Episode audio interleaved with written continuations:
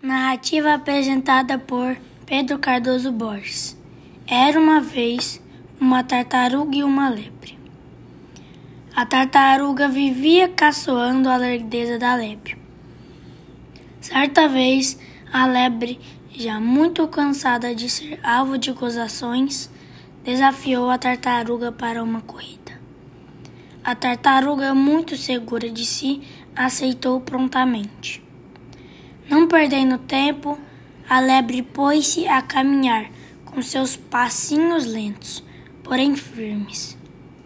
Logo assim, a tartaruga ultrapassou a adversária e, vendo que iria ganhar fácil, parou e resolveu cochilar. Quando acordou, não viu a lebre e começou a correr. Já na reta final, viu finalmente a sua adversária cruzando a linha de chegada, toda sorridente. Moral da história: se devagar se vai longe.